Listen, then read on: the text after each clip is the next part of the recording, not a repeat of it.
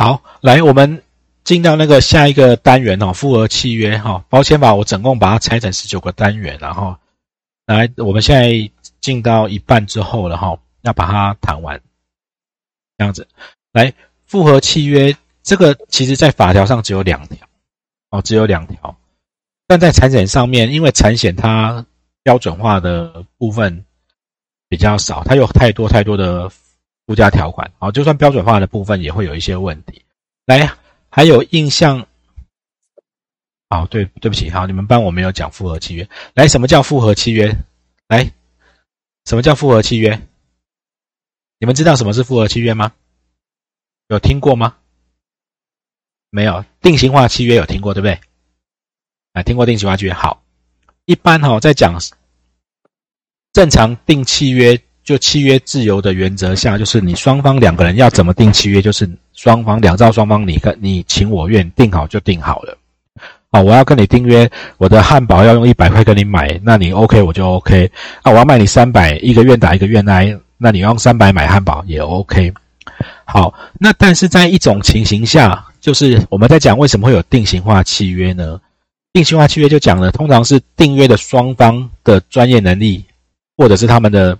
能力不太一样，比如说企业跟消费者订约，或者在有一些比较特别的状况下，呃，因为消费者他比较弱势嘛，所以呃，定型化契约或者复合契约就在讲的是一方已经把契约条款都拟好了，另外一方只能说同意或不同意。好像保险是不是就是其中一种？啊，有时候你做你们来你们要出国旅游，你们去银行签存款，然后你们去租车。你会有时间在那边把银行存款、出国旅游的相关的契约看你大很细密密麻看完不会，是不是就反正你就是要出国去玩，旅行社给你什么就签什么了嘛？买保险，消费者现在有一些比较重视条款，他可能会稍微看一下，但是不要说消费者，就算你们很认真要把条款看完，你们真的都看得懂吗？啊，如果真的订约的那一方通常是比较专业的那一方，或者是他。其实，在契约的过程中间，你文字那一方写文字的那一方都是比较占优势的啦。好，定写文好，那如果他做了一些手脚，你也分不出来。所以，对于这种定型化契约或者又叫复合契约，好，法律上就有一些保护消费者、保护弱势的规定。在消费者保护法有，金融消费者保护法也有，保险法也把它拿过来了，民法里面也有相关的规定了哈。那在我们这边体现在的，你们会很常见到在那个。契约条款第一条就会看到，等一下我们看到五十四条的文字哦。哎，他首先先讲了什么叫做本法的强制规定不能用契约变更，有利被保险不在此限。我用寿险举例，就是来你们知道保险，来因为我我设定你们的身份都是考过人寿保险的，保险公司如果该赔不没有赔的时候，他的保险理赔金太晚给，利息是算几趴？十趴，十趴，对不对？好，他如果要在七月里面约定，我们家利息要算二十趴，可不可以？可以，约二十趴可以，但你约五趴怎么样？不行。好，这边来讲了，就是类似这种感觉。你你，如果保险法它有强制的规定，利息要十趴，你最最少就要十趴，你不能给他五趴。好，那当然，他往后讨论还有一些完全不能改的规定啊，比如说自杀两年，你要变成一年是不行的哈。不过我们先看这边就好了。来，这是你们最熟悉，在你们看到所有的契约条款的第一条，通常会在第二项、第三项会看到这样的文字。契约解释要探究当事人争议，不能拘泥所用的文字，有疑义的时候，又做有利于被保险人的解释为原则。好，这是因为它是一个定型化契约，是一个复合契约，就会有这种状况。寿险常常遇到，产险也会有。待会我会举例子哦。法条只有两条，五十四条跟五十四条之一哦。待会我会举例子让大家理解在讲什么。呃，来，呃，住院医疗险，好吧，我大家举例一起讲好了。我先把五十四之一讲完，好，这样你们大家比较一致一起听。好，来，来，约定无效的情形。那个其实早上才有人在问我，有大家也可大家给大家看，但我来不及遮个字，我只能用讲的哦。来约定无效，来契约中有左列的情形，一订约时显示公平，该部分无效。这是五十四条之一，就是插队加进来的。哦，保险契约有这些情形，在订约时显示公平，该部分约定无效，免除、减轻保险公司依依法要负的义务。你在订约的时候，保险公司应该要负这些义务，就对他不要负，而且显示公平哦，让要保人、受益人、被保险人抛弃或限制一本法所享的权利。有一些，你们现在以后在啊，你们如果做保险都是很短的时间哈，寿险。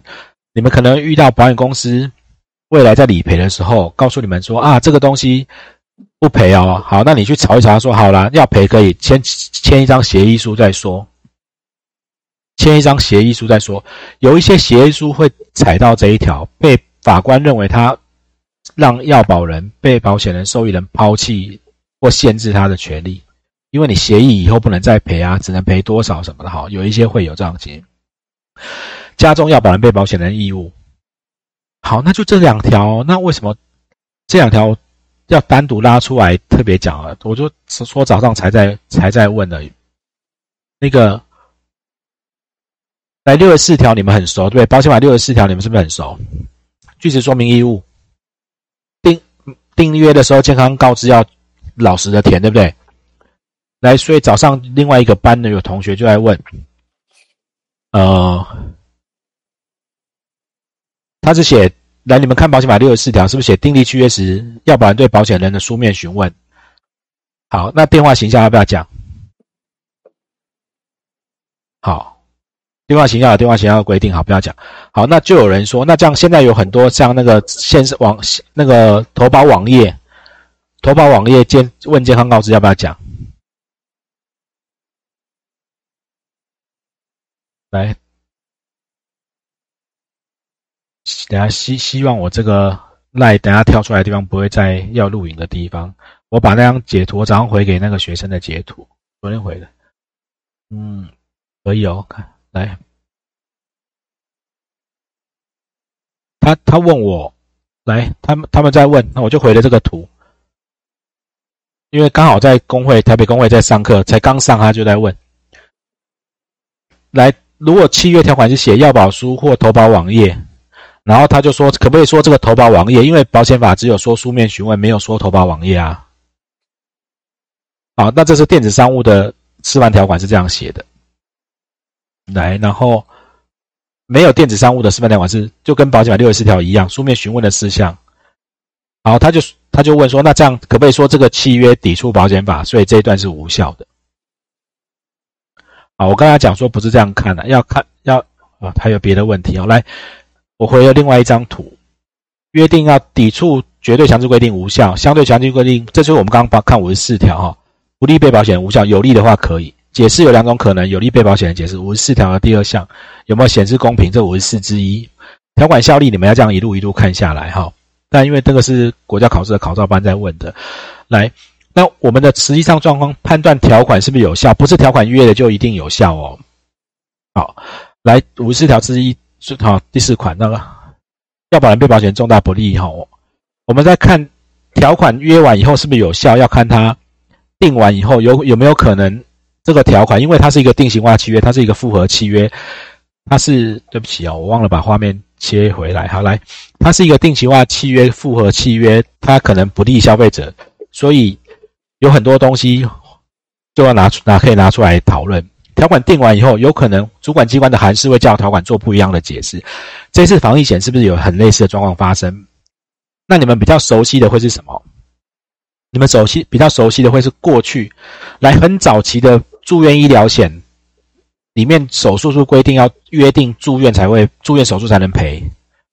来有没有放宽成门诊手术也赔？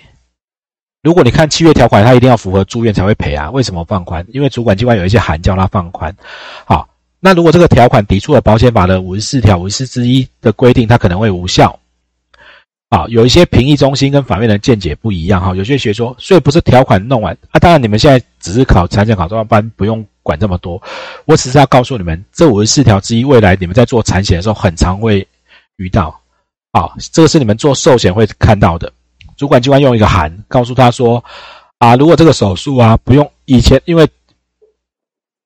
避避免医疗资源耗费啊！本来住院的手术现在已经不用住院，门诊就可以赔的话，它重申哦，你看依照一百依照九十九年、一百零六年，这个还是一百零七年一直在重申哦，你要建议保险公司从宽。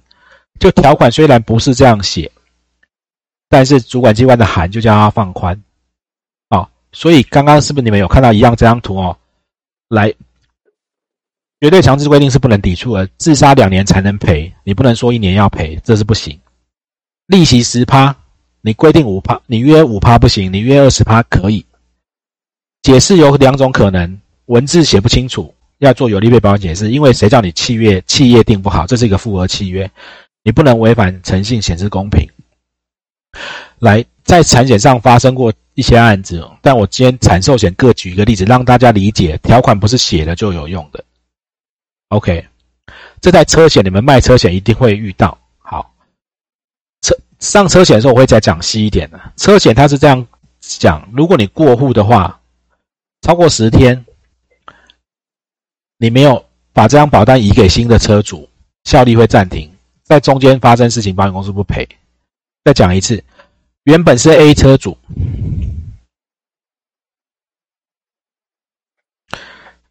呃，假车主好了，他把他的车，我今天又换了好多台车了，变成乙车主。车子已经过户了，但保单还没过户，你还没跟保险公司还没来得及跟保险公司讲说这个保单要还没改，超过时间都没改，效力会暂停。停效的时候发生事情不赔，嗯，OK 吗？这是车车险的规定约定，到这边可以吗？可以，可以，可以，好，可以，好，来，好，来，好，有因为我有时候有看到有看镜头，现在我在写字，我就没有看好，不知道你们的反应，来，好。如果已经申请保单换给新的被保险人，哎，你们因为做寿险，你们不会想到保单要换人啊，不可能换。哎，产险保单是可以换人的。好，如果你先办保单换人了，行照没有过户，还是会赔，但是要要赔给新车主，所以你要等新车主过完才赔。好了，那所以我问你哦，正常状况下，他车子过户，保单没有过户，这段期间是不是不赔？对不对？是吗？在这停效期间发生事情，照看这文字，停效期过户了十天，没有申请保单的权益移转，保单效力暂停。停效期间出事，保险公司不用赔嘛？对不对？